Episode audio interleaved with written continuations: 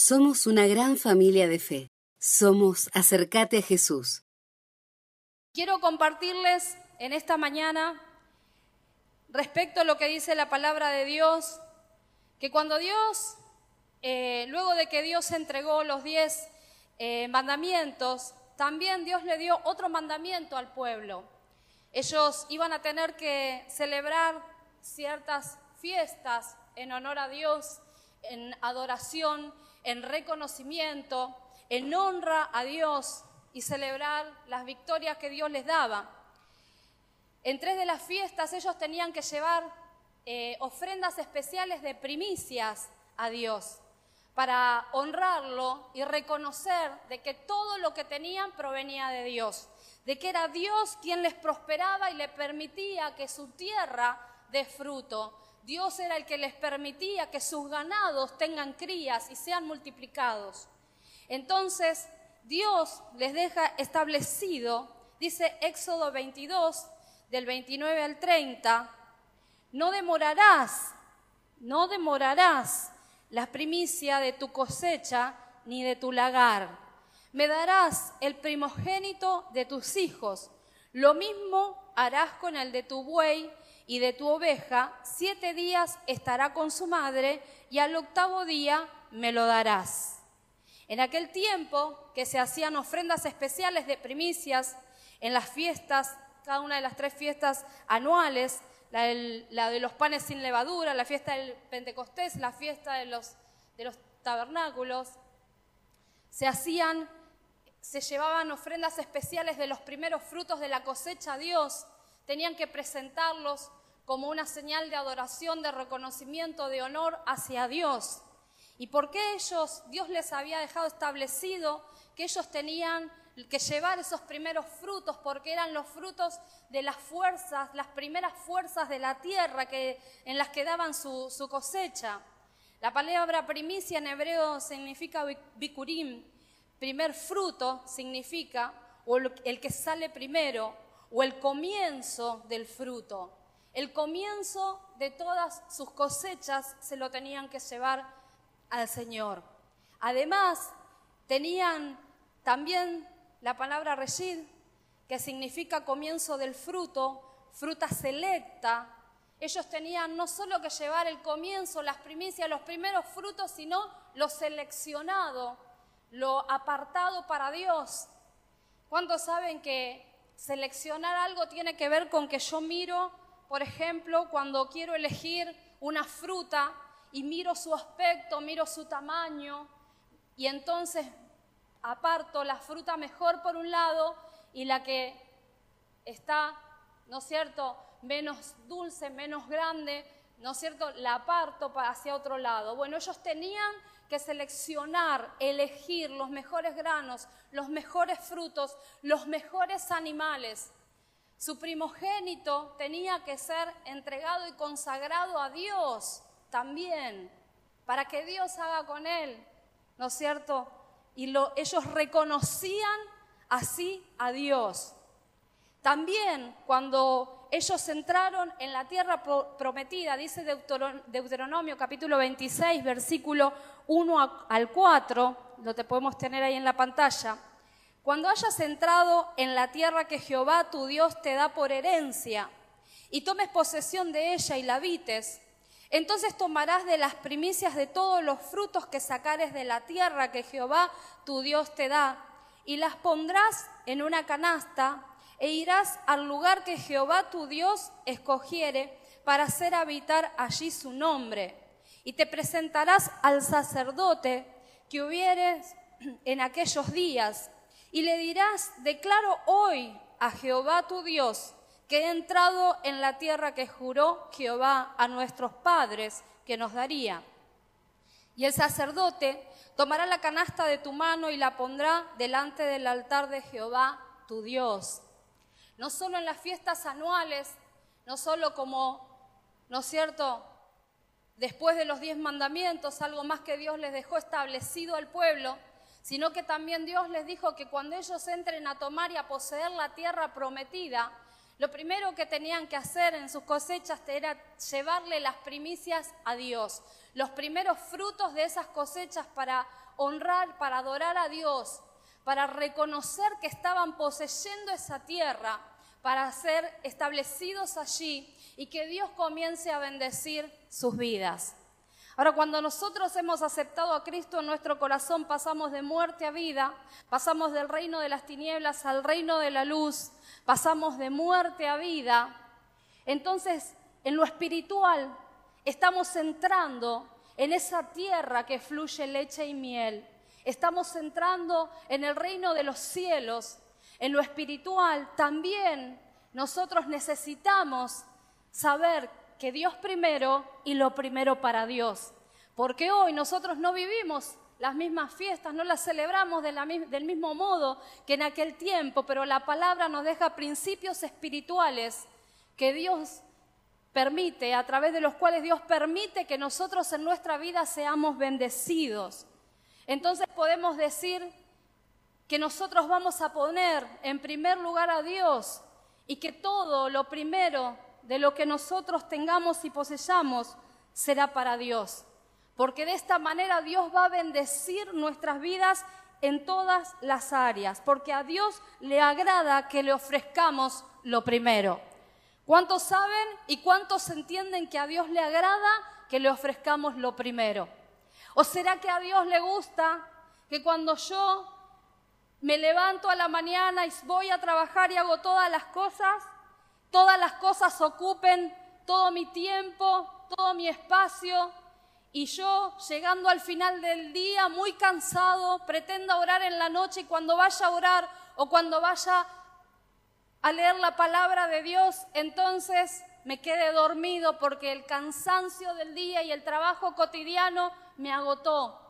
Y cuando pretendía darle algo a Dios que lo puse allá en el último lugar, ni siquiera se lo pude dar porque me cargué con todo lo que vine haciendo durante el día, durante la semana.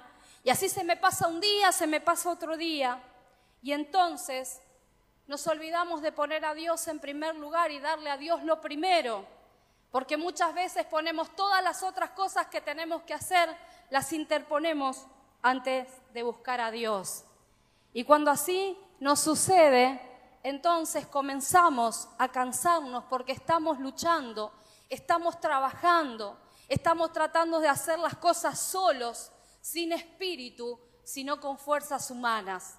Y cuando tal cosa sucede, entonces nosotros corremos el riesgo de que nuestro corazón se vaya enfriando, de que cambiemos de posición nuestras prioridades, de que poco a poco el enemigo tome espacio en áreas de nuestras vidas, porque nosotros no hemos comprendido que teníamos que darle a Dios el primer lugar y que lo primero de todas las cosas en nuestra vida teníamos que entregárselo a Él.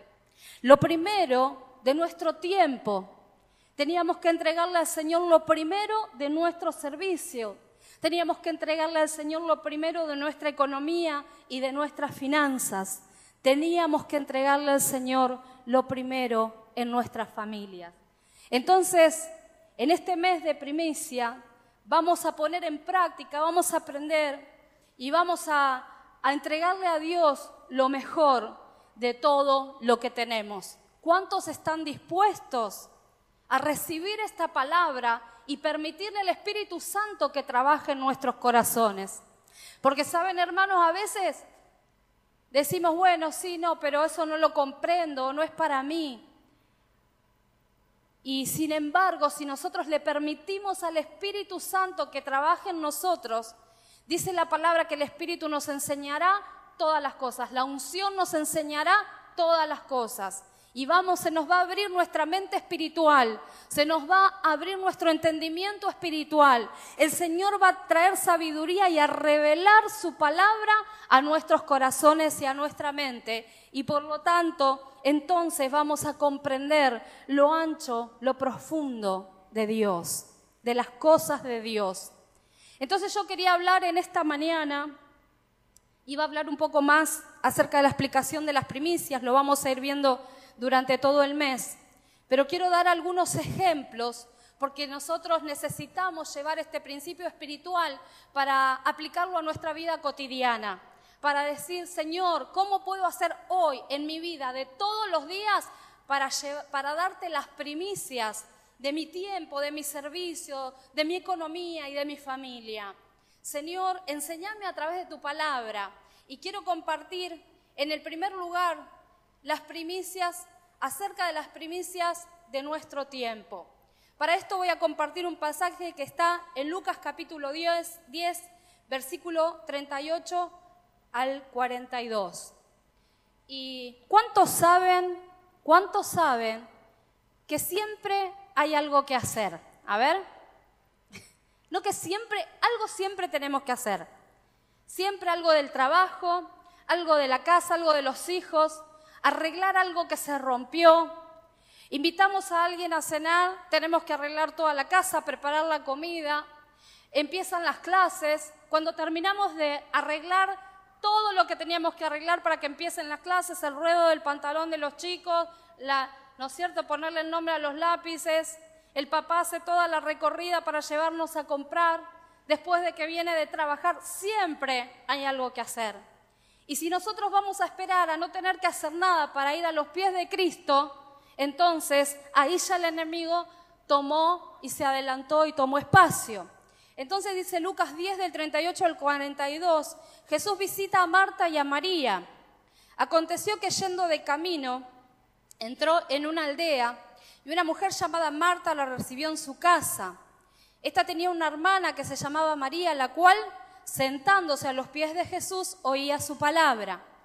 Pero Marta se preocupaba con muchos quehaceres y acercándose dijo, Señor, ¿no te da cuidado que mi hermana me deje servir sola? Dile pues que me ayude. Respondiendo Jesús le dijo, Marta, Marta, afanada y turbada estás con muchas cosas, pero solo una cosa es necesario. Y María ha escogido la buena parte, la cual no le será quitada. Dios primero y lo primero para Dios. ¿Había cosas que hacer en la casa de Marta y María? Sí. Claro que había un montón de cosas que hacer, pero una de las hermanas estaba ajetreada con los quehaceres cotidianos y la otra cuando dijo, Jesús está acá, lo que hizo fue es ir a los pies de Cristo, a escuchar al Maestro, a escuchar su palabra, a estar en comunión con Él, porque sabía que lo demás podía esperar, que lo demás se podía hacer en cualquier momento, pero lo que ella iba a ganar en lo espiritual no tenía precio. Y lo que ella iba a ganar a los pies de Cristo no se iba a repetir más tarde, porque Jesús estaba ahí, en ese momento, en ese lugar. Y muchas veces el Señor está esperando, aún en nuestras casas, porque quiero decirte que la comunión con Dios no es las dos horas del culto cuando venimos a la iglesia y una hora el miércoles en la reunión de oración, si es que venimos. Porque muchas veces pensamos, no, el miércoles también no, es demasiado. A la vigilia, cuatro horas, no, tengo demasiado que hacer, mañana me tengo que levantar temprano. Pero ¿saben lo que le ocurrió a Marta? Porque pensaba, me tengo que levantar temprano y tengo que hacer toda esta cantidad de cosas. Se afanó en su corazón. Estaba que corría de aquí para allá, iba y hacía. Se turbó su mente porque cuando hacemos las cosas solos nos cansamos, nos agotamos, nos frustramos. Y en vez de ir con alabanza y con adoración a Dios, vamos a ir con la queja y hasta se sentó en el lugar de juzgar a su hermana porque estaba a los pies de Cristo. En cambio Jesús, cuando escucha estas palabras, le dice, María ha escogido la buena parte, la cual no le será quitada. Porque cuando nosotros vamos a los pies de Cristo, la revelación que viene sobre tu corazón, el descanso espiritual, mental y físico que el Señor ministra a todo tu ser no se puede adquirir en ningún lado. Pero muy fácilmente el enemigo sí te puede robar todas las cosas que haces, turbándote en tu mente, afanando tu corazón y llevándote a un lugar cada vez más lejano de Dios. en el cual te vas a meter en la corriente de este mundo, en la vorágine de los días que corren, porque estamos en los últimos tiempos donde dice la palabra que la ciencia aumentará, pero cada vez tenemos más cosas al alcance de la mano, pero cada vez corremos más, estamos más agitados, hay más problemas, hay más situaciones económicas. Necesitamos poner a Dios primero y darle lo primero a Él, porque dice la palabra de Dios, buscad primeramente el reino de Dios y su justicia, y todas las demás cosas te serán añadidas. Lo demás es de cola que viene atrás tuyo. No podés andar corriendo atrás de las cosas, las cosas tienen que correr atrás tuyo. No podés querer andar corriendo atrás de la bendición, la bendición te tiene que alcanzar. Pero eso se logra a los pies de Cristo. ¿Cuántos dicen en esta mañana lo primero para Dios? ¿Cuántos dicen Dios primero? Aleluya. Entonces vamos bien. Amén. Marta, afanada y turbada, pero María escogiendo la mejor porción. Seguramente después iba a ayudar, pero tenía que hacer primero lo primero.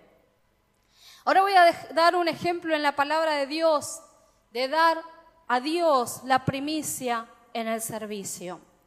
Ustedes se acuerdan de Saulo de Tarso, quien perseguía a Cristo y a su iglesia, a, a sus seguidores. Saulo venía en una carrera en su vida desenfrenada en contra de los cristianos. Creía que estaba haciendo bien, tenía mucho conocimiento de las escrituras, tenía una posición social y económica. Era un hombre reconocido judío de pura cepa. En cuanto a la ley fariseo, es decir, que la conocía toda completa. Sin embargo, no se le había revelado Cristo. Pero un día el Señor, como a vos y a mí, lo encontré en el camino porque en definitiva conocía lo que estaba en el fondo del corazón de Saulo y lo llamó. Como Dios conoce y conoció desde antes que estuvieras en el vientre materno lo que estaba en tu corazón y por lo tanto te eligió, te escogió, te amó y te llamó. Para que a partir de que conozcas a Cristo y lo aceptes en tu corazón, tu vida tenga un cambio radical en todas las áreas, en tu mente, en tu familia, en tu trabajo, en todo. Y así le pasó a Saulo que venía golpeándose a sí mismo, dice la palabra, dando coces contra el aguijón, en su carrera desenfrenada, lastimándose, queriendo lograr y hacer algo de lo que Dios no lo respaldaba. Y un día Jesús en, en ese camino se le revela, le habla su corazón él dice que vio, la palabra vio como una luz y a causa de esa luz sus ojos quedaron sin ver durante tres días, hasta que vino un hermano y oró por él y él pudo ver. Y Jesús se le estaba revelando en ese momento. Y dice la palabra en Hechos capítulo 9, versículo 18 al 20. Y al momento le cayeron de los ojos como escamas cuando Ananías ora por Saulo y recibió al instante la vista. Ahora aquel que perseguía a Cristo estaba entendiendo todas las cosas.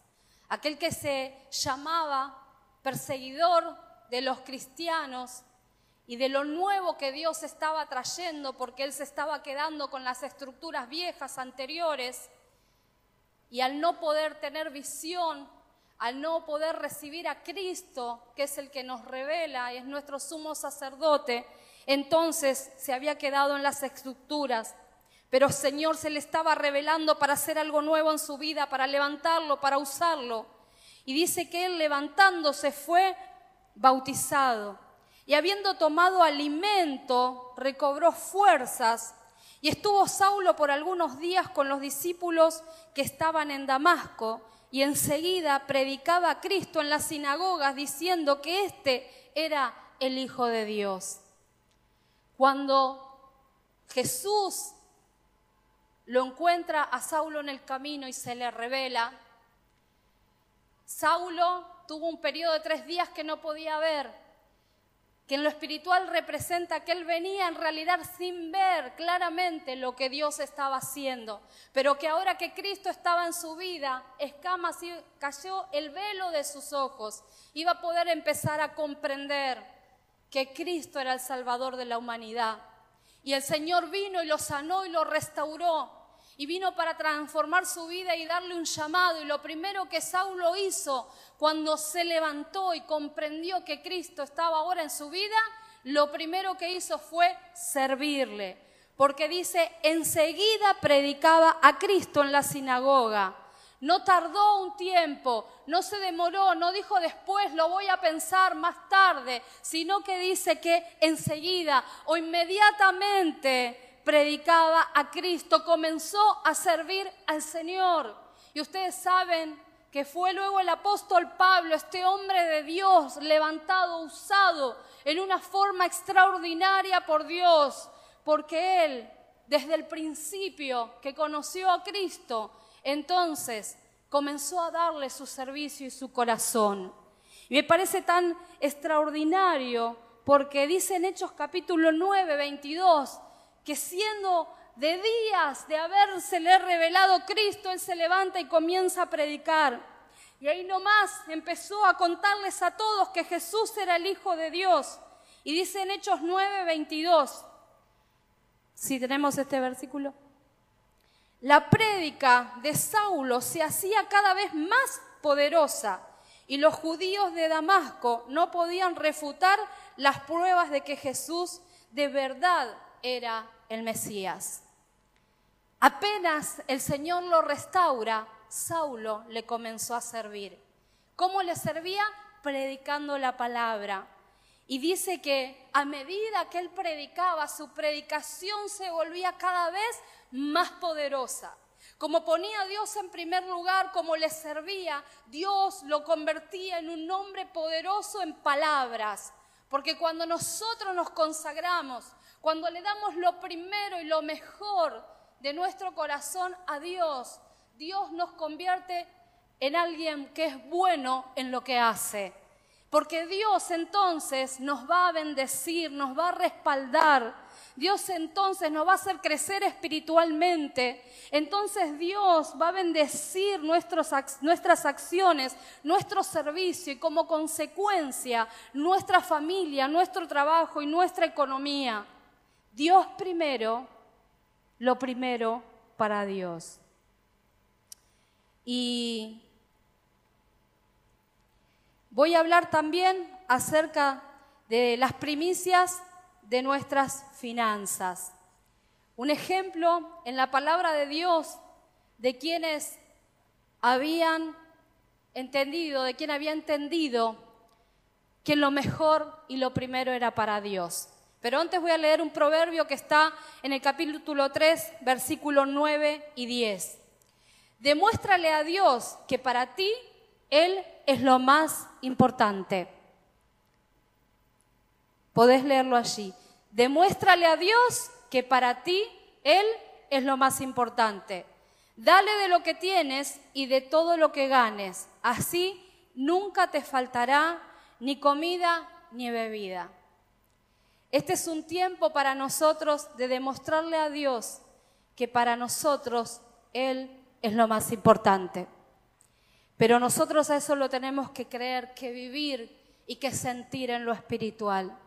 Y si en este tiempo tal vez estabas viviendo un tiempo de aridez espiritual, de que te ha estado costando buscar de Dios, de que no le has dado el primer lugar a Dios que a Él le corresponde en tu vida, es tiempo de que entres en este río en lo espiritual. Es tiempo de que juntos podamos consagrar. Es tiempo de que, ya que el Señor ha traído en el espíritu el mes de primicias, nosotros podamos decir, Señor, yo quiero arrancar un año completamente diferente. ¿Vieron que decimos que no podemos recibir cosas nuevas si seguimos haciendo lo mismo? ¿Cuántos quieren seguir recibiendo lo mismo del año pasado? Yo no, yo quiero recibir más que el año pasado. A ver, ¿cuántos quieren recibir más que el año pasado? Obvio. ¿Quién quiere recibir cosas mejores? ¿Tenés que orar más? ¿Tenés que ayunar más? tenés que buscar más de Dios y tenemos que demostrarle a Dios que para nosotros Él es lo más importante. Dale de lo que tienes y todo lo que ganes, dice. Dale todo lo que tenés, casa, familia, el auto, la, tu carrera, tu profesión, tu trabajo, tus hijos. Dale de todo lo que ganes. Así nunca te faltará ni comida ni bebida, porque el perfecto Dios suplirá todas las cosas que les hagan falta, como leímos recién para las ofrendas. Y dice Génesis capítulo 4, versículo 3 al 5. Y aconteció andando el tiempo que Caín trajo del fruto de la tierra una ofrenda a Jehová. Y Abel trajo también de los primogénitos de sus ovejas de lo más gordo de ellas. Y miró Jehová con agrado a Abel y a su ofrenda. Pero no miró con agrado a Caín y a la ofrenda suya. Y se ensañó Caín en gran manera y decayó su semblante. Acá tenemos dos hombres en la palabra de Dios. Los dos trajeron una ofrenda, pero dice que Caín trajo una ofrenda del fruto de la tierra a Dios, a Jehová. Y Abel también trajo de los primogénitos, es decir, de las primeras crías de sus ovejas y de lo más gordo de ellas, es decir, las que valían más, las que pesaban más, las mejores. Y Dios miró con agrado lo que le trajo a Abel, pero no miró con el mismo agrado lo que le había traído Caín, porque Caín le trajo lo justo y necesario. Caín no eligió de lo mejor, de lo más gordo, de lo más bueno, sino que trajo una ofrenda. Pero cuando Abel preparó su ofrenda, y esto tiene que ver porque era lo que Abel trabajaba, era criando el ganado. Y cuando él preparó su ofrenda, trajo las primeras crías y las más gordas, las más valiosas, las más pesadas, las que le podían dar el mejor rendimiento, sin temor se las trajo y se las presentó a Dios. Y entonces fue hizo un acto espiritual delante de Dios de adoración de tal manera que la palabra está contando a Abel como los héroes de la fe. Y dice que su ofrenda, aún muerto ya Abel, hizo un acto espiritual que sigue hablando y seguirá hablando mientras haya quien oiga en la tierra, porque sigue levantando una y otra vez un perfume de olor fragante delante de Dios, que recuerda la acción de adoración que Abel hizo trayendo lo mejor, lo más gordo, lo primero. Dios primero, lo primero para Dios, dijo Abel. Y Dios se agradó de su ofrenda. Abel trajo lo primero, lo mejor y lo escogido. Miró entre todo su ganado, agarró a los primogénitos, tomó a los mejores, a los de mejor pelo, a los, a los más gordos, a los más pesados, a los más robustos, y los apartó. Fue una ofrenda escogida y apartada, con mucho cuidado, porque en el corazón de Abel habían primicias de adoración para Dios. Y cuando nosotros queremos que Dios nos mire con agrado, hacia nuestra familia, nuestras finanzas, necesitamos darle a Dios lo primero. No quitarle a Dios lo que es de Él, porque la palabra dice que traigamos nuestros diezmos al alfolí y haya alimento en mi casa. Y probadme si no abro las ventanas de los cielos y derramo bendiciones hasta que sobreabunden. Entonces lo primero siempre para Dios porque muchas veces nos preguntamos, ¿qué pasa, Señor? Que no puedo avanzar, que no prospero, que no estoy adelantando. Cuando Dios todo el tiempo en su palabra me dice que quiere bendecirme, prosperarme y hacerme adelantar. Y que será que tal vez tenemos que tener un tiempo en este mes y a partir de todo este año de introspectiva en nuestro corazón, de revisar y comenzar a poner las prioridades correctas. No es que tengo que hacer todo lo demás y darle lo que me sobra a Dios.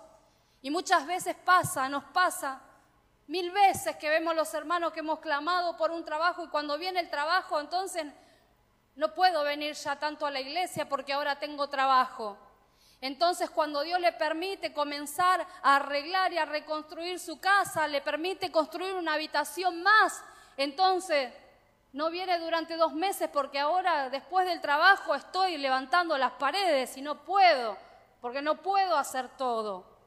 Es un tiempo de que comencemos a poner las prioridades correctas, porque después, cuando volvemos, venimos cansados, destruidos, porque el diablo nos dijo, está distraído con la pared, con el ladrillo, está distraído con el trabajo y por detrás te creó un desastre familiar o enfrió tu corazón o te quitó el, servicio o, que, o se te comió la semilla o quitó la adoración de tu corazón.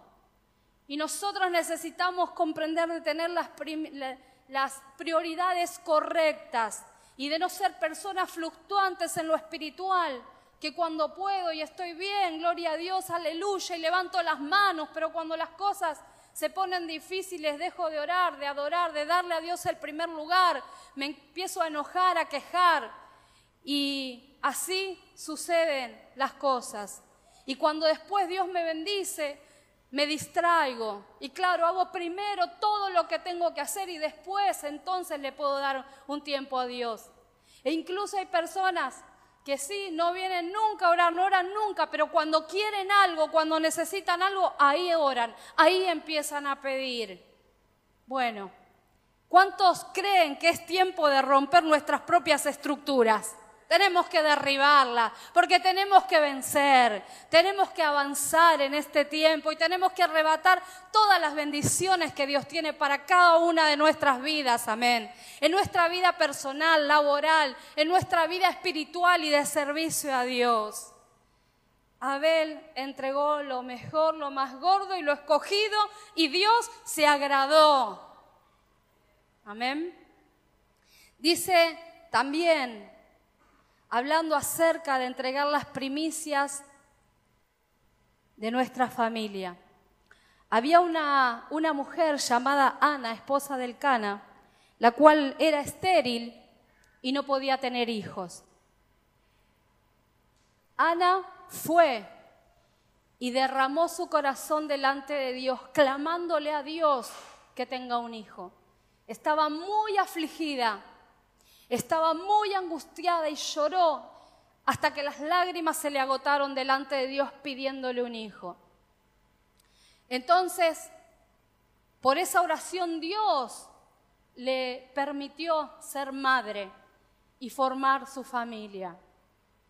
Pero Ana le había dicho a Dios y le había prometido que de ese primer hijo que Dios le daba, cuando él sea destetado, cuando le deje de dar el pecho, lo iba a llevar al templo para que crezca y sea consagrado a Dios y sirva a Dios todos los días de su vida. Dice 1 Samuel capítulo 1 del 23 al 28. Así ella se quedó y crió a su hijo hasta que lo destetó. Y cuando le quitó el pecho, y siendo todavía él un niño pequeño, lo llevó consigo al templo del Señor en Silo ¿Cuántos tienen hijos aquí? A ver.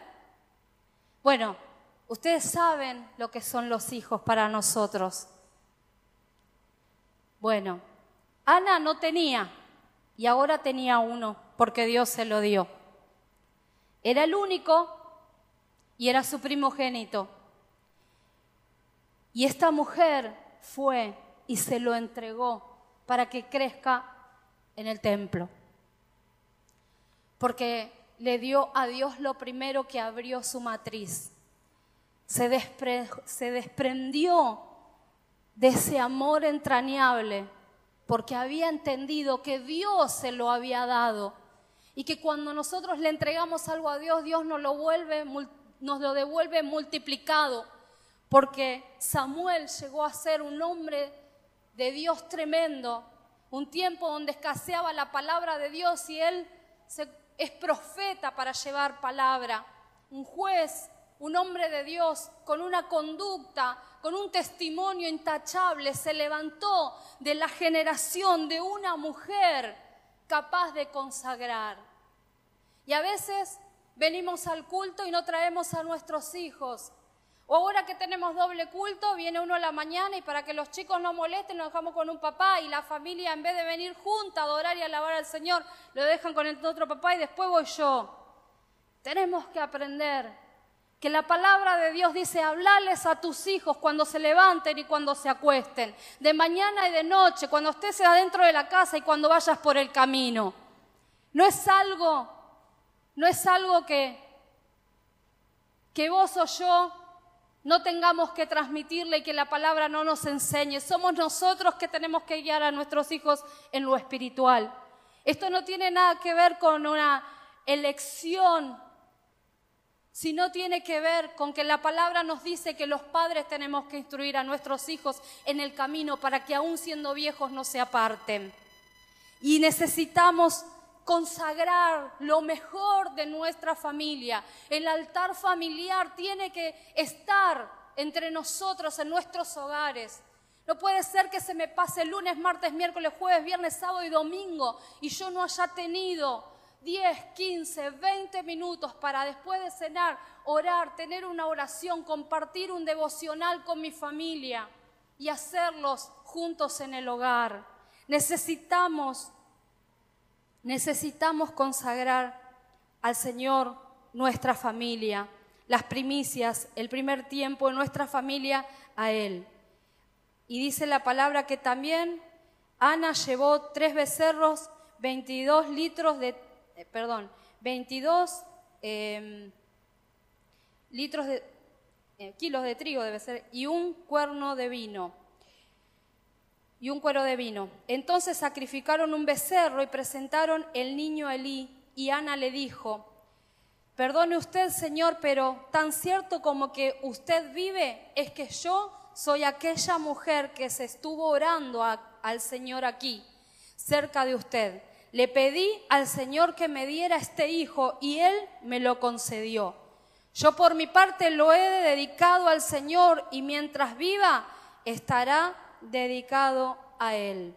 Entonces Elí se inclinó hasta tocar el suelo con la frente delante del Señor y allí adoró.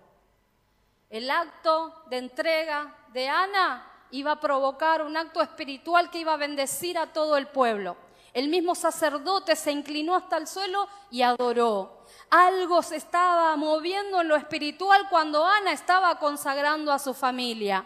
Es que nosotros tenemos que aprender a entregarle al Señor todas, todas, todas las cosas.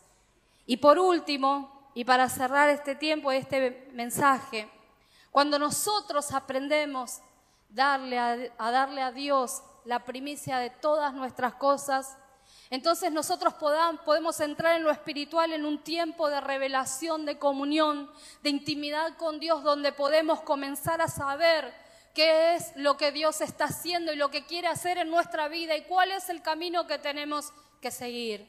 Saulo lo comprendió cuando se le reveló Cristo. Ana lo entendió cuando fue a clamar y derramar su corazón en el altar para que Dios le dé un hijo y Dios se lo concedió. Abel lo hizo cuando trajo su ofrenda, lo mejor, lo más gordo y lo escogido.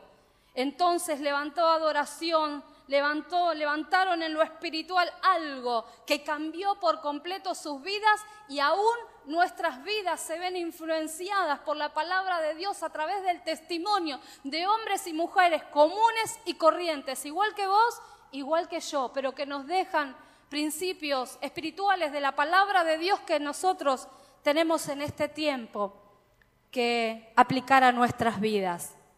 Y por último, quiero compartir este pasaje que, está en Juan capítulo 20, versículo 1. Una mujer, María Magdalena. Quiero preguntarte a cuántos cuando conociste a Jesús Dios te sanó de alguna cosa. sea física, sea de tu mente, sea tu corazón. ¿A cuánto de nosotros nos cambió la vida y nos transformó? Obviamente nos trajo salvación el Señor. Bueno, voy a hablar acerca de María Magdalena. Dice Juan capítulo 20, versículo 1. El primer día de la semana María Magdalena fue de mañana, siendo aún muy oscuro, al sepulcro y vio quitada la piedra del sepulcro. Dios había hecho una obra, Jesús hizo una obra tremenda de liberarla a María, a María Magdalena. Y María Magdalena comenzó a seguirlo y a servirlo. Y dice la palabra que se levantó muy de mañana, siendo aún oscuro, porque ella quería ir para ungir el cuerpo de Jesús. Aunque Jesús ya había pasado por la cruz, ella en su corazón ardía el buscarlo, ardía el servirle. Entonces no esperó, no se demoró, no hizo otra cosa primero, sino que se levantó muy temprano de mañana, siendo aún todavía oscuro, y fue al sepulcro. Y lo primero que vio era que la piedra del sepulcro estaba quitada. Es que pudo ver María Magdalena en ese momento que algo estaba ocurriendo allí. Es que su búsqueda espiritual, su devoción por Cristo, su forma de servirle, estaba comenzando a mostrarle que en lo espiritual algo estaba sucediendo porque la piedra estaba quitada. ¿Cuántos creen y saben que algo está sucediendo en lo espiritual? El Señor está corriendo la piedra de las cosas que en nuestra vida estaban muertas, para traerlas a vida, para traerlas a multiplicación, para traerlas a bendición. Y dice la palabra en Marcos 16, capítulo 9, que habiendo pues resucitado Jesús por la mañana, el primer día de la semana apareció primeramente a María Magdalena, de quien había echado siete demonios. ¿Saben a quién se le apareció Jesús por primera vez? después de haber resucitado? A María Magdalena. ¿Saben por qué se le apareció Jesús a ella? Primero, porque se levantó temprano, cuando aún estaba oscuro, para ir al sepulcro de Jesús. Porque le estaba sirviendo, porque le estaba dando las primicias de su día, la primicia de su semana, porque ella va cuando arranca la semana, porque estaba sirviendo al Señor, aunque todavía no veía y no entendía lo que el Señor estaba haciendo en ese momento. Y entonces, cuando nosotros somos capaces de entregarle lo primero, la primicia a Dios, entonces comienza el Señor a revelarnos las cosas que Él está haciendo, las cosas celestiales, las primeras cosas es ahí donde se nos revela a nosotros primero en la forma en la que Dios está obrando y trabajando, la forma en la que Dios se está moviendo. ¿Cuántos quieren conocer la forma en que Dios está obrando y que se está moviendo? Claro que la queremos conocer, Queremos estar ahí en el lugar donde las cosas sucedan, donde la bendición nos alcance, donde podamos ser prosperados, donde Dios nos muestre cosas grandes y ocultas que nunca hemos visto ni conocido, que son reveladas por Dios para aquellos que le aman, que lo buscan y que lo sirven. Dice la palabra en Juan capítulo 12, 26, si alguno me sirve, mi Padre le honrará, porque servimos a quien honramos. Nosotros si no honramos a alguien, no podemos servirle ni darle nada bueno ni de las primicias de nada. Nosotros necesitamos honrar a Dios con todo nuestras vidas, porque nuestra forma de honrar es proporcional a lo que Él representa en nuestra vida. Y si alguien le honra, Él también le honrará. Si vos honras a Dios, Dios también te va a honrar. Si alguno me sirve, mi Padre le honrará. Y qué lindo que es ser honrado por alguien. que vengas aquí adelante. Vamos a darle gloria a Dios porque el hermano Juan pintó un aula, cambió una lamparita. Es lindo ser honrado, es hermoso. Pero imagínate lo que es ser honrado por Dios. Eso sí que es algo muy diferente. Así que si alguno me sirve, mi Padre le honrará. Y si vos querés entrar en este tiempo, en un tiempo nuevo de revelación de parte de Dios, de estar allí donde las cosas suceden, de poder arrebatar las bendiciones y las primicias de las cosas celestiales para traerlas a tu vida y que tu vida entonces, tu familia, tu casa, tu trabajo sean bendecidos, sean prosperados, entonces tenemos que reconocer a Dios en todas las cosas. No podemos darle a Dios menos de lo que Él espera de nosotros. Debemos darle lo mejor. Debemos darle a Dios en proporción a la forma en la que Él nos ha bendecido. No podemos ser escasos, porque la palabra de Dios dice que con la misma medida con la que midas, volverás a ser medido. Pero si tu medida es grande, se te va a medir con una medida más grande. Y a la hora de que te den, entonces de arriba va a venir lo que rebosa de parte de Dios. Y todavía nos preguntamos muchas veces, ¿será que este también es tiempo de primicias como en el tiempo del antiguo pacto? Cristo mismo es las primicias. Jesús es el unigénito Hijo de Dios. La primicia de la resurrección y de la vida, porque Él es la resurrección y la vida y fue el primero. Y dice la palabra que Dios amó de tal manera al mundo que entregó a su Hijo para que todo aquel que en Él crea no se pierda, mas tenga vida eterna. Y yo te dije que nosotros honramos en la medida que reconocemos y amamos.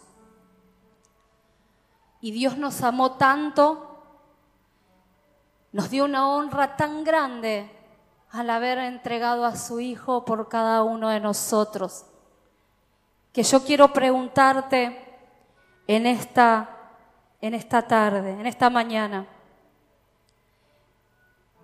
que el Señor entregó a su único Hijo, a Jesucristo por vos y por mí. ¿Qué vamos a darle nosotros? ¿Qué vamos a entregarle nosotros al Señor? Su medida fue sin límites. ¿Y nosotros qué vamos a hacer en este tiempo? ¿Qué vas a hacer vos con tu familia? ¿Qué voy a hacer yo? Porque la primera que me lo pregunté obviamente fui yo. Señor, vino el Espíritu Santo a mi corazón a decirme y a ponerme en el corazón que comience a orar para que Dios me muestre un sistema de primicias continua en mi vida. Y Dios seguro me va a dar una forma para que yo le adore con lo primero de mi familia, de mi trabajo, de todo lo que hago. Pero este es el tiempo en el que vos como María Magdalena vas a tener que levantarte y orar y buscar. Fue temprano, fue cuando era oscuro, caminó para buscar al Señor. Y ahí empezó a ver que algo se estaba moviendo, que pasó, que la piedra no está, algo sucedió y Jesús se le presentó resucitado a esta mujer porque ella le estaba buscando primero y le estaba dando las primicias de la eternidad. A una mujer como vos y como yo, como cualquiera de nosotros. Y el Señor nos está preguntando, ¿qué vamos a darle nosotros a Dios? Nos preguntamos, pregúntatelo. Sobre toda cosa guardada, guarda tu corazón porque de él mana la vida y lo primero que tenemos que entregarle es nuestro corazón al Señor. ¿Qué vamos a darle en este tiempo de mes de primicias? ¿Qué vamos a establecer en nuestras vidas para que el Señor pueda bendecirnos, pueda bendecir tu pan, tu agua, el fruto de tu vientre, el fruto del trabajo de tus manos, que dice la palabra que es donde Dios, que solo el, al que Dios le da puede disfrutar de su trabajo y de su comida. Porque los demás podrán enriquecerse mucho, pero con muchas angustias y pesares y dolores y muchas pérdidas, pérdida de la familia, divorcio, pérdida de hijos. Sin embargo, dice que la bendición de Dios es la que enriquece y no añade tristeza con ella. Entonces, ¿qué vamos a hacer en este tiempo vos y yo? ¿Es que acaso vamos a poner a Dios primero y le vamos a dar lo primero para Dios?